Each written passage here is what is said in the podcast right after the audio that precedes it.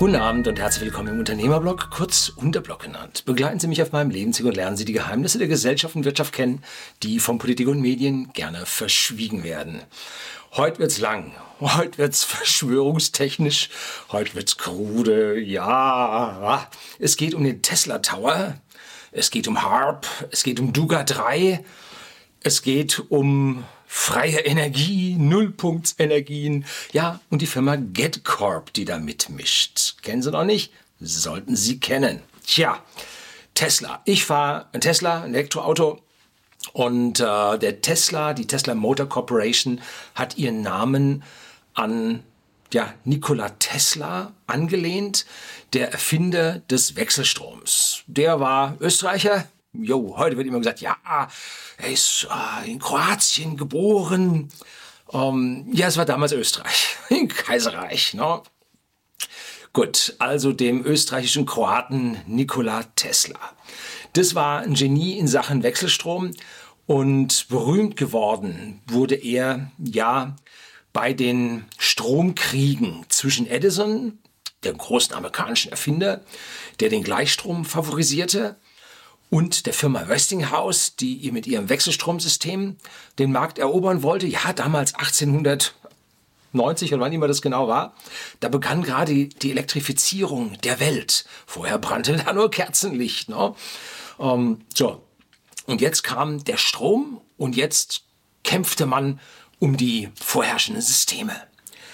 Und äh, der Erfinder Nikolas Tes Nikola Tesla der ging also gemeinsam mit Westinghouse in die Bütt ähm, und gab es dann große Vorführungen, wie man also Leuch Lampen zum Leuchten brachte.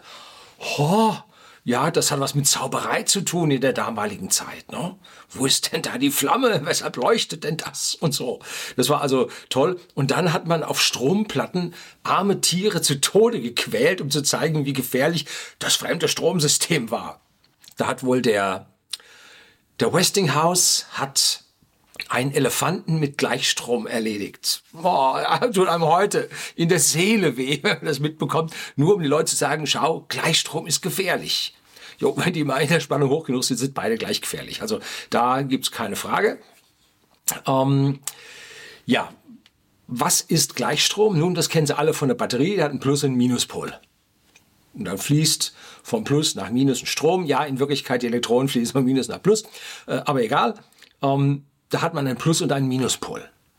Wenn Sie aber eine Steckdose haben zu Hause, in der Sie 230 Volt Schokosteckdose äh, Ihren Strom reinstecken, ähm, oder mal, tun Sie das nicht, äh, mit der Schere da rein, mit ja, Schraubenzieher ohne Isolation da reinpacken. An einen können Sie ranpacken, da passiert nichts. Beim anderen kriegen Sie eine gewischt.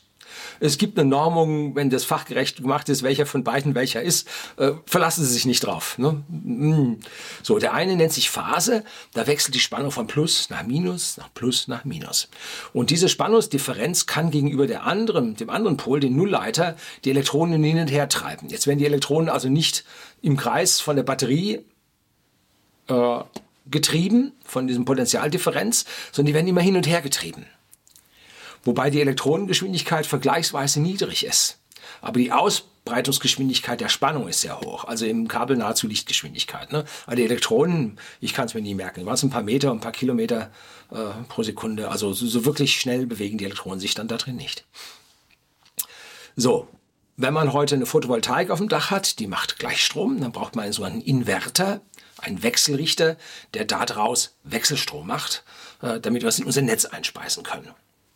Und äh, wenn wir nun äh, eine Batterie in einem Auto, ein Elektroauto haben, brauchen wir einen Inverter, um die zum Wechselstrom zu machen. Wollen wir die Batterie laden, müssen wir andersrum äh, aus dem Wechselstrom Gleichstrom machen. Brauchen wir einen sogenannten Gleichrichter, das Gegenteil von einem Inverter. So, ähm, und interessant in dem Zusammenhang, die 60 Hertz Netzfrequenz, die in den USA üblich sind, die wurde bereits 1890 eben von Westinghouse mit Tesla eingeführt. Tesla schlug also diese 60 Hertz vor und die hat man bis heute beibehalten. Ähm, bringt nämlich mit den Rotationsgeschwindigkeiten von den Generatoren gewisse Vorteile. Wenn die 1800 Umdrehungen machen, bei uns in Europa haben wir 50 Hertz, dann machen die 1500 Umdrehungen pro Minute. So, Ähm, die Wechselstrommotoren haben massive Vorteile, denn die funktionieren ohne, äh, ohne Schleifkontakte. Äh, sie funktionieren auch ohne diese Neodym. Also in meinem Tesla ist keine seltene Erde drin, weder in dem Akku noch in dem Wechselstrommotor. Ne? Ohne seltene Erden funktioniert das. Ähm, wird immer gerne als Gegenargument verwendet. So, und diese äh, Wechselstrommotoren sind also selbsterregt und so weiter, wie das alles heißt. Man braucht auch keinen Kommutator wie bei einem Gleichstrommotor mit Bürsten und so weiter und so fort. Oder halt Permanentmagneten, da braucht man das Neodym wieder zu. Ja, Tesla hat nun seine Patente ähm, nachher an Westinghouse verkauft zu einem Einmalbetrag. Er war anfangs von Westinghouse angestellt, hat dann da erfunden, Erfindungen gemacht und so weiter. Ähm, und hier habe ich eine Zeitung, eine Zeitschrift mitgebracht. Äh, hier nennt sich Kultur und Technik. Das ist die Zeitung des Fördervereins des Deutschen Museums. Da bin ich Fördermitglied. Einer der ganz, wenn ich überhaupt der einzige Verein, bei dem ich Mitglied bin, oder? Ja.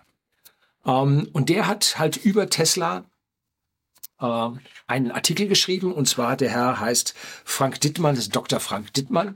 Und da sieht man hier also dieses Tesla-Labor mit den Blitzen und so weiter. Und hier oh, sieht man den Wardenclyffe Tower, zu dem kommen wir gleich. Und das ist der Herr Tesla, eine sehr schlachsige Gestalt. Ähm, und äh, der hat also da ein bisschen über die Geschichte davon gesprochen. Also diese Zeitung ist sehr zu empfehlen. Werden Sie Fallmitglied, 50 Euro im Jahr oder sind es 48 oder so. Äh, und dann kriegen Sie auch die Zeitung zugesendet und Ihr Geld geht in das Museum in einen guten Zweck. Tolle Sache. So, Tesla hatte die Idee, hochfrequenten Wechselstrom drahtlos zu übertragen. Und zwar jetzt nicht von hier bis ins Handy oder von der Bodenplatte bis ins Auto oder so. Nein, global. Voll um die Erde. Ähm, und das hat er bei Experimenten, bei Messungen an Gewittern hat er das schon, ich weiß nicht, 1870, 1880, irgendwo da die Ecke, hat er das da schon gemessen, hat er schon theoretische Berechnungen zugemacht ähm, und hat gesagt, praktisch äh, mit dieser elektrischen Erregung durch die Blitze kann man das elektrische Feld der Erde arbeiten sehen und kann in diesem elektrischen Feld Wellenausbreitungen feststellen. Die hat er gemessen. Und dann hat er gesagt, jo, äh, das müsste sich mit Wechselstrom erregen lassen, dass man dort also praktisch den Wechselstrom an diese Ionosphäre, die ja aus geladenen Teilchen besteht, das sind die Moleküle nicht elektrisch neutral zusammen, sondern in der ionisierten Form, plus minus liegen die vor und die kann man nun äh, im Prinzip elektrisch nutzen, um hier Ladung zu transportieren. Entschuldigung. Und nachdem er da seine Theorie dann fertig hatte, hat der den sogenannten Wardenclyffe Tower gebaut. Das ist Long Island, das ist südlich äh, von New York. Ähm, dort auf der Nordküste, auf der Binnenseite, hat er von einer Firma Wardenclyffe oder von einem Mann Wardenclyffe da das Gelände gemietet gehabt und der JP Morgan, der große Finanzer, der hat ihm dann diesen äh, Tower äh, finanziert und Tesla hat an dieser Stelle wohl, ja, man muss eigentlich schon sagen, gelogen und hat gesagt, er möchte dort einen Sender aufbauen, weil damals 1890, 1901 fingen die an, äh, da war gerade Marconi mit seinen Funkstrecken. Der war, der war auch nicht weit weg da vorne, ne? Der hat doch da, nee, der war weiter im Süden, hat er seine Funkstrecke gehabt, oder? Ähm, der hat also seine ersten äh, äh, Funkübertragung über den Atlantik, das war ein Italiener, meine ich, äh, hat dort äh, das geschafft. Und ich habe das besichtigt. Wo war denn das? Das war auch da in der Nähe. Ich meine, das wäre auch auf Long Island gewesen. Oder war es unten in den Outer Banks? Hm, Outer Banks war, äh, äh, waren Wright-Brüder. Da war ich auch schon. Naja, gut. Ähm, heute weiß man, dieser Tower war von Tesla nicht dafür geplant, nun Funkenstrecken zu bauen. Funkstrecken, es kommt nämlich von Funken. Da ist eine Funkenstrecke drin, die abreißen, so Knallfunken. Äh, und damit entstehen hohe Entladungen, die man für Funkübertragung verwenden kann. Nein, er hat dort eine Tesla-Spule gebaut. Komme ich jetzt gleich drauf. Ähm, heute weiß man, die Sekundärspule war mit 40 Metern viel zu lang. Das hätte nicht, nie funktioniert. Ähm, theoretischer Maximum, glaube ich, liegt bei 20. Äh, man weiß heute ungefähr, wie es gehen könnte und da kommt dann die Firma GetCorp ins Spiel, komme ich dann am Ende des Vortrags drauf. So, ähm, als dann rauskam, als er dann sagte, also das soll kein Funke werden, sondern Stromübertragung über globale Distanzen, da haben sie ihm die Mittel gestrichen, dann dauert es nicht lange, dann war er pleite. Er hat auch auf ziemlich großem Fuß gelebt, er lebte da äh, im Astor-Haus in New York, äh, also Luxushotels. Äh, ja, der hat da zu der Zeit also keine Wohnung unterhalten, sondern lebte grundsätzlich im Hotel und er starb dann wohl auch verarmt. Ruhm hängt ihm an, dass er kostenlose Energie an die Welt liefern wollte und, und da geht's jetzt, dreht's ab, äh, dass er die also aus dem Nichts erschafft oder die ist überall da und er will den Leuten diese Energie zuführen. So war es aber nicht. Tesla hat mit Westinghouse zusammen das erste Wasserkraftwerk an den Niagara-Fällen äh, gebaut. Tolles Ding, war ich mal da. Ähm, und er war großer Verfechter der Wasserkraft als die, ja, umweltschonende Energie und die wollte er mit einem Tesla Tower hochfrequent an die Atmosphäre ankoppeln und überall auf der Welt, wo man Energie braucht, hätte man einen Tesla Tower aufgestellt und hätte die Energie dort wieder empfangen und hätte sie dann dort lokal vor Ort verteilt. So. Ähm, das ist nicht Energieerzeugung aus dem Nichts das hat auch nichts mit Nullpunktenergie oder sowas zu tun. Äh, da habe ich mich letztlich auch mal ein bisschen dran gelesen. Äh, diese Nullpunktenergie gibt es tatsächlich. Ähm, das sind Quanteneffekte.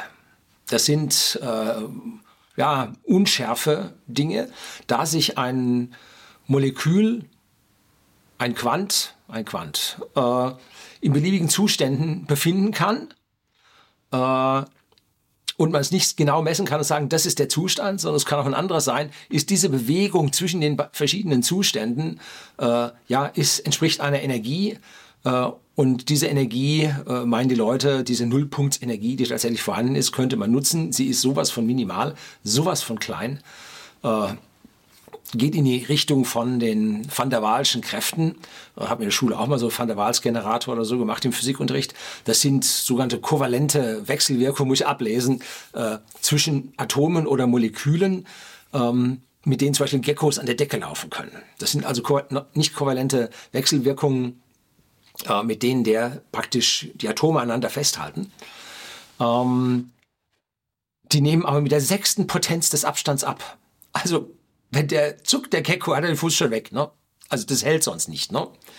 Äh, und diese Nullpunktsenergie ist auch nur feststellbar, wenn man leitende Platten im Abstand von, ich weiß nicht, ein paar Nanometern oder so voneinander hält, äh, dann lassen die sich feststellen. Hat also damit nun überhaupt nichts zu tun, sondern Tesla ging es nur darum, um die Verteilung des Stroms, des Wechselstroms. Weil jeden Haushalt mit Kupferkabel da zu versorgen, war aus der damaligen Sicht völlig unvorstellbar. Das waren gigantische Kupfermengen, die man da braucht. Wissen wir ja heute, was wir da beerdigt haben an Kupfer. Ne? So, solche Sender, die die Ionosphäre ankoppeln, also die Energie in die Ionosphäre einstrahlen, die gibt's schon. Zum Beispiel das HARP, HAARP in Alaska. Das High Frequency Active Auroral Research Program. Das ist zivil und, ah, wer hätte es gedacht, militärisch. Und da ein, ein Potpourri an Verschwörungstheorien um das HARP. Die beeinflussen alles, ne? Das Wetter, Tsunamis, Erdbeben, ah, was du willst, ne? Gedankenkontrolle, äh, dass ich hier so rumspinne und alles, ne? Das sind die Leute, die dann mit dem Aluminiumherd rumlaufen, ne?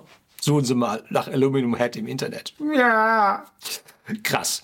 Ähm, es ging an, bei dem HARP, da sind alle Ergebnisse, die dort gemacht wurden, sind veröffentlicht, sind einsehbar. Man sieht also, worum es da geht. Ähm, und zwar geht es darum, wenn man einen elektromagnetischen Puls erfährt als Nation, äh, dann löscht es einmal äh, die ganze ja, nicht geschützte Elektronik aus.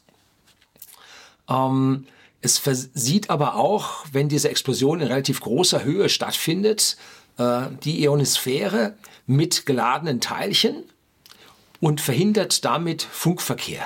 Man kann damit zum Beispiel dann keinen Satelliten mehr ansteuern.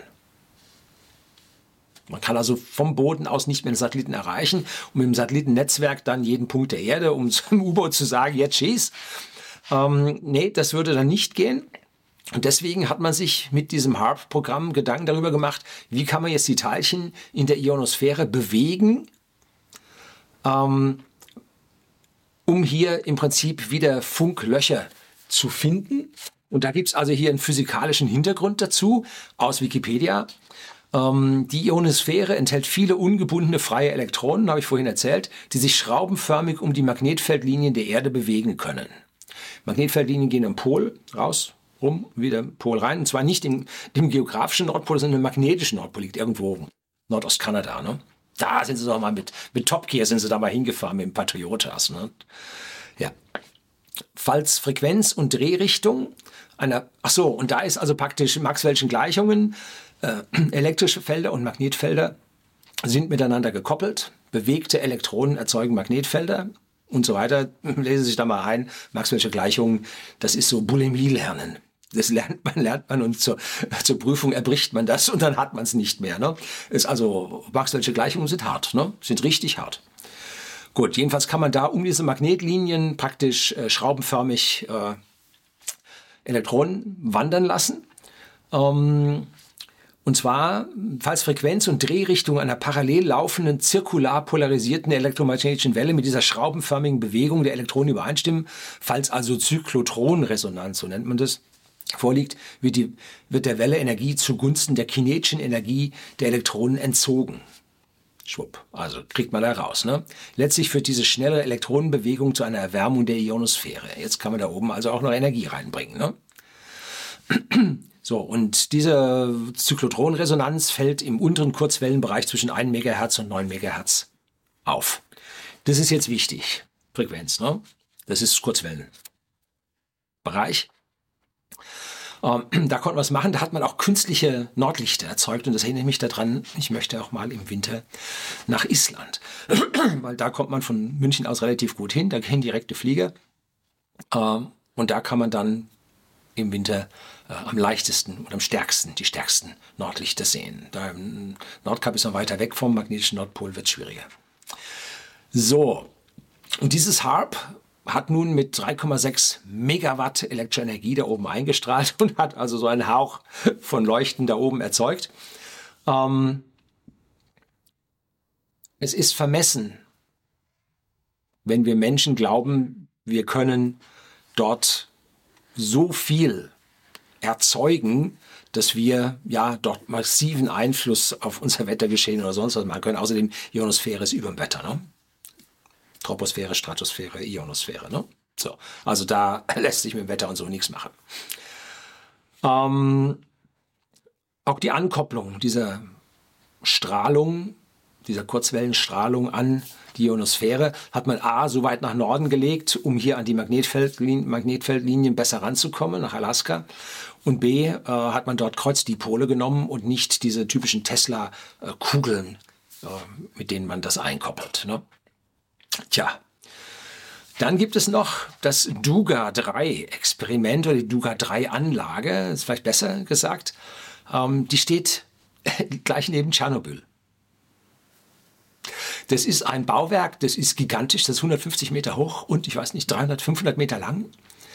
Ähm, und das wird mit Energie aus einem dieser Reaktor oder wurde mit Energie aus einem dieser Reaktorblöcke versorgt. Nee, ich meine wird. Ähm, und das Ding ist ein sogenanntes Over-the-Horizon Radar System. Also ein Radarsystem, mit dem man jetzt nicht nur die 250 oder 500 Kilometer, wenn man im AVAX drin ist, äh, entlang der Erdkrümmung was sehen kann. Nein, da kann man über den Horizont der Erdkrümmung mit dem Radar folgen und dazu kann man jetzt nicht diese hohen Frequenzen des Radars nehmen, die im Mikrowellenbereich liegen, sondern äh, man nimmt niedere Frequenzen im Kurzwellenbereich, die wird nämlich dann an der Ionosphäre reflektiert.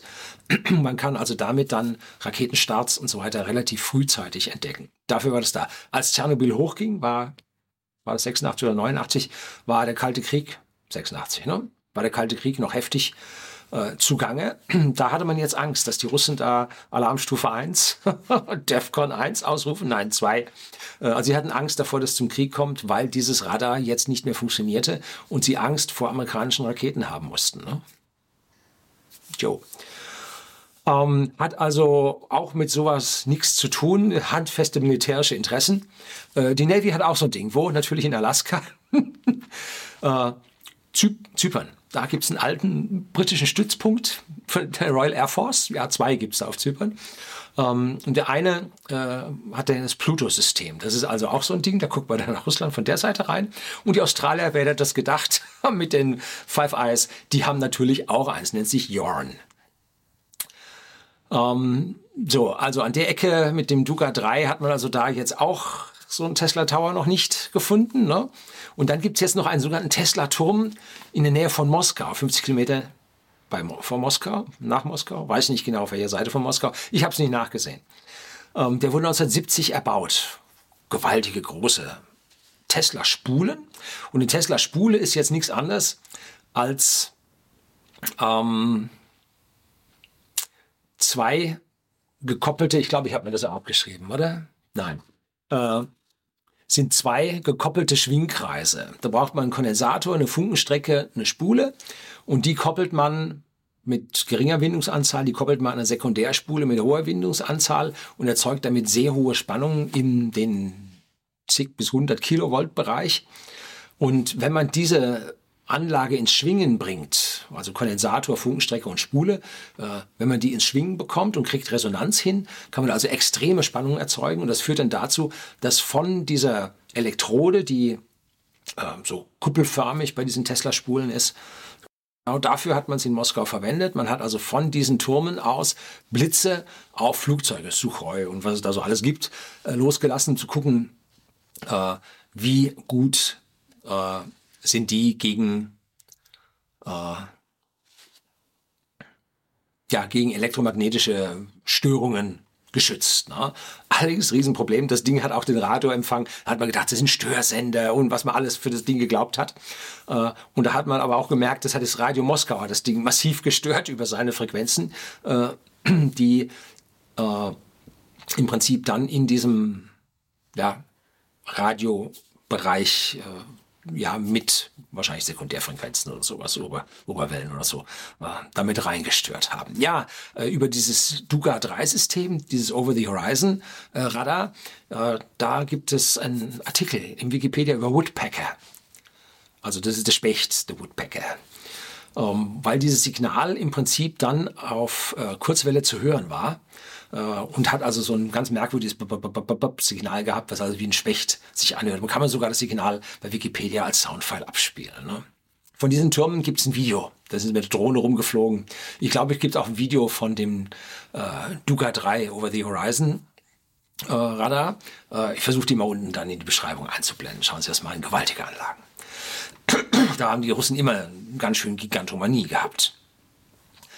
Beim Tesla sind die Frequenzen, also beim Tesla Tower, um die Energie in die äh, ja, in den Boden einzutragen. Äh, jetzt sagt man natürlich, der Boden hat ja einen hohen Widerstand. Also es kann man ja gar keinen Strom über die Erde übertragen. Ähm, ja, wenn man die Fläche, über die der Strom läuft, groß genug macht, äh, dann kann man da schon ganz ordentliche Ströme übertragen. Ähm, das ist äh, auch natürliche Ströme gibt es bei der Erde. Die laufen mit einigen Kiloampere, kann man da messen, die durch die Erde und das elektrische Feld und so laufen. Äh, also da läuft von der Natur aus schon, laufen schon riesige Ströme. Ähm, die im Prinzip ja wahrscheinlich über die Sonnenerregung äh, und die, den Sonnenwind in Wechselwirkung äh, mit unserem van Allen Gürtel und was immer da an Strahlungsgürtel um die Erde drum ist, sehen Sie sich meine Videos über kosmisches Klima an, da erkläre ich eine ganze Menge davon. Ähm, so, und äh, Jetzt will man also mit diesem Tesla Towern, will man die Ströme über die Erde übertragen und als Rückkanal will man äh, die elektrischen Teilchen der Atmosphäre nehmen der Ionosphäre. Und da will man dann im Prinzip mit, die, mit Frequenzen so bis 15 Kilohertz äh, will man da ankoppeln. die Tesla-Spulen, die normalerweise so hoch aufgeladen werden, um Blitze zu bringen, wie bei diesem Moskauer Turm, kann man auch im Deutschen Museum sehen. Ähm, äh, die sind falsch ausgelegt. Man muss sie so auslegen, dass es keine Blitze gibt, sondern dass sie in Resonanz kommen und die Energie sauber äh, in die Atmosphäre hinein übertragen. Ähm, die Firma GetCorp wurde gegründet von zwei russischen Physikern. Den Namen muss ich jetzt ablesen. Die Brüder Plekhanov.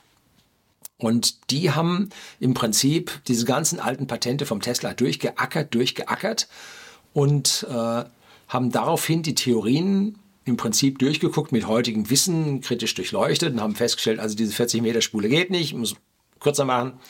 Ähm, und haben dann mit einem Simulationsprogramm dann geguckt, elektromagnetischen Simulationsprogramm, wie könnte denn das funktionieren, haben ihre Theorie gemacht, dann haben sie äh, ein Crowdfunding gemacht, um ihre Arbeiten zu finanzieren. Da haben sie, ich weiß nicht, 40.000 Dollar bekommen. Dann wollten sie 400.000 Dollar oder waren es 800.000 Dollar für den ersten Prototypen holen und dann sprang ein, ja, ein amerikanischer äh, Risikokapitalgeber sprang dann da ein, der ja mit Stanford und, äh, äh, und Harvard und wem auch immer da äh, Startups macht und der hat jetzt dort vorfinanziert. Und jetzt haben sie praktisch den ersten Turm im Mai 2015 aufgestellt.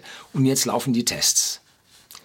Äh, kommt dabei was raus? Die Webseite zeigt sehr schön. Können Sie lesen, die ganzen alten Tesla-Geschichten. Wer sich also dafür interessiert, wunderbare Sachen. Auf Englisch, man merkt hin und wieder, dass sie keine Native Speaker sind. Ähm, und der gesellschaftliche Impact ist, ähm, wir haben erneuerbare Energien, die jetzt irgendwo offshore stehen oder irgendwo in der Wüste stehen und Energie bringen, und zwar in großer Menge, in Megawatts. Und wenn man die jetzt äh, Ewigkeiten äh, über Land leiten will bis zu den großen Verbrauchszentren, dann ist da A, eine riesige Menge weg. Und der Tesla hat ausgerechnet Wirkungsgrade von 96 Prozent. Ich wage das zu bezweifeln. Aber na gut. Ähm, wenn man das schafft, gigantisch und vor allem man spart sich dieses gesamte Kupfer, was da verlegt wird.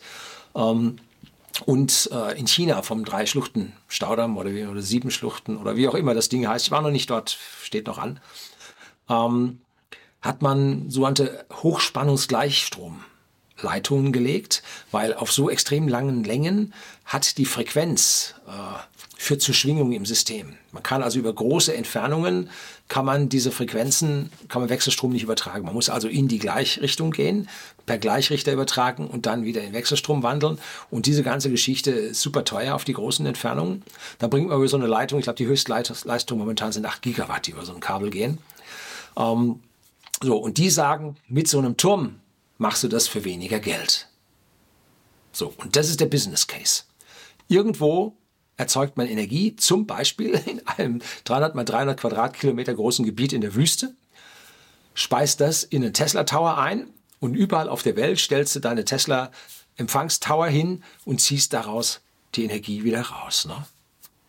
Jetzt musst du da entsprechend dem Sonnenstand rund um die Erde so Dinger bauen. Äh, ja, und dann auch Windmühlen, Flügel, wo auch immer, und dann strahlst du das ein. Wahrscheinlich äh, kann die Erde auch noch eine ganze Menge äh, speichern, dass du da vielleicht sogar über eine halbe Nacht kommst oder so. Und dann ziehst du da raus, wo du rausziehen kannst. Und äh, auf dieser Webseite von getcorp.com findet man äh, äh, Sie wollen also in der für den zivilen Bereich vorgesehenen Zone von bis zu 14 Kilohertz in verschiedenen Ländern wie USA, Russland, Kanada, Großbritannien und anderen arbeiten. Die meisten Länder erlauben für äh, zivile Zwecke 3 bis 14 Kilohertz zu verwenden. Und unter 9 Kilohertz äh, gibt es keine ja, allokierten Frequenzen, reservierten Frequenzen. Ich habe mal über Mobilfunk gesprochen und da habe ich dann auch mal mh, hm, einen zweiten gedreht, wie diese gesamten Frequenzbereiche heutzutage alle schon belegt sind. Da muss man sich eine Lücke suchen, die man findet. Ne? Und äh, die Wellenlänge hängt von den speziellen Frequenzen ab. Für 10 Kilohertz äh, ist die äh, Wellenlänge zum Beispiel 30.000 Meter, 18,6 Meilen. Das heißt also, sie sind da in deutlich anderen Frequenzbereichen unterwegs als die anderen.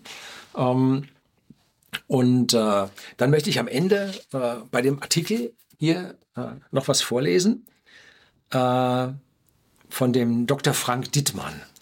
Kaum mehr als ein romantischer Traum erscheint hingegen Teslas Weltenergiesystem, mit dem er seine Vision einer weltumspannenden Harmonie zum Durchbruch verhelfen wollte. Abgesehen von den Ängsten vor Elektrosmog, die heute ein Remake des Wardenclyffe-Projekts verhindern würden, ist fraglich, ob die enormen Energiemengen, die wir benötigen, tatsächlich mittels Funkwellen transportiert werden können. So, äh, das mag aus der deutschen Brille so sein. Wenn man aber Entwicklungsländer sieht, die vielleicht Probleme haben, äh, die, die Stromlieferung über Land vor irgendwelchen Rebellen oder für, für sonst welchen Terroristen äh, zu schützen, äh, oder die kein Geld für die Übertragung, für diese äh, Übertragungswege haben oder äh, Stromleitungen müssen gepflegt werden, dass der Urwald da nicht wieder drüber wächst und so weiter. Ne? Da musst du nur im Prinzip an dem großen Wasserfall, wo du eine Turbine hinstellst, einen Tesla Tower hinsetzen und an deine Stadt, wo du es wieder ausleiten willst, wieder einen Tesla Tower und dann hast du das. Ne? Und da den deutschen äh, äh, äh Elektrosmog-Ängsten äh, hier nachzusprechen, also ich glaube nicht, dass der Autor dieses Artikels recht haben wird. Das mag für Deutschland gelten, aber für die Welt. Schaut sich China an. Die da so groß? Ich weiß ja nicht. Ne? Oder die Russen? Ja, wohl auch nicht. Ne? So, äh, da stellt sich mir die Frage, wie kann man denn das sichern? Wie kann man verhindern, dass jemand dort Energie rauszieht, die da nicht hin soll? Haben sie einen ganz kleinen Absatz äh, dazu geschrieben. Äh, jo, äh, hat mich nicht überzeugt, dass man da mit irgendwelchen Modulationen und so weiter und so fort das irgendwie abschotten könnte. Äh, für mich ist das so, hast die Energie eingespeist, ist sie da oben. Ne? Gut, jetzt werden wir, ich habe mal über die Entwicklung des Strompreises gesprochen. Der Strompreis geht nur eine Richtung abwärts. Nur in Deutschland packt man immer mehr drauf, damit er teurer wird. Ja, Energie ist was Wichtiges und so. Weltweit geht der Strompreis nur noch runter. Ähm, und nähert sich asymptotisch irgendeinem, ja, dem Nullwert an. In Norwegen ist er schon runter auf 5 Cent, in den USA gibt es häufig für 7 bis 9. Äh, in Dänemark gibt es bei manchen Energieversorgungen in der Nacht für 0. Äh, wenn die Windmühlenflügel drehen, sie wissen nicht, wohin damit. Äh, so. Und da ist es, wird es möglich, diese Energie, die zum Nulltarif da ist, einzuspeisen. Ne? Vielleicht speist ja schon irgendwo irgendjemand ein. Und man baut seinen kleinen Tesla Tower äh, als kleine Aussichtskugel auf sein Dach. Sagt das niemanden und hat seine eigene Stromversorgung. Schwarzempfang von Energie gab es früher unterhalb der Fernsehsender. Wir haben früher Feldberg im Taunus, da konnte man dann in die Gemeinden umliegend, konnte man um seinem Dachboden, wenn man an die Leuchtstoffröhre entsprechende längeren Dipol dran machte, konnte man Energie vom Sender abziehen und die Leuchtstoffröhre hat gebrannt, ohne dass man dafür bezahlt hat. Ah, schwer verboten. ja, ähm, so, GetCorp möchte also mittlere bis große Einheiten davon an Energieversorger verkaufen. Und wenn da die Amerikaner draufspringen und hier Risikokapital zur Verfügung stellen, ich könnte mir vorstellen, da geht was. Das wird alles kein Hexenwerk, das ist alles im Rahmen der Maxwell'schen Gleichung, die für viele Leute auch heute noch große Kunst sind. Ähm, aber es kann mit der klassischen Physik durchaus funktionieren. Und ich frage mich immer, vielleicht ist da oben doch noch ein bisschen was an kostenloser Energie, die uns die Sonne da in die Ionosphäre einstrahlt und wir sie daraus ziehen können. Haben mit Nullpunktsenergie nichts zu tun. Herzlichen Dank fürs Zuschauen.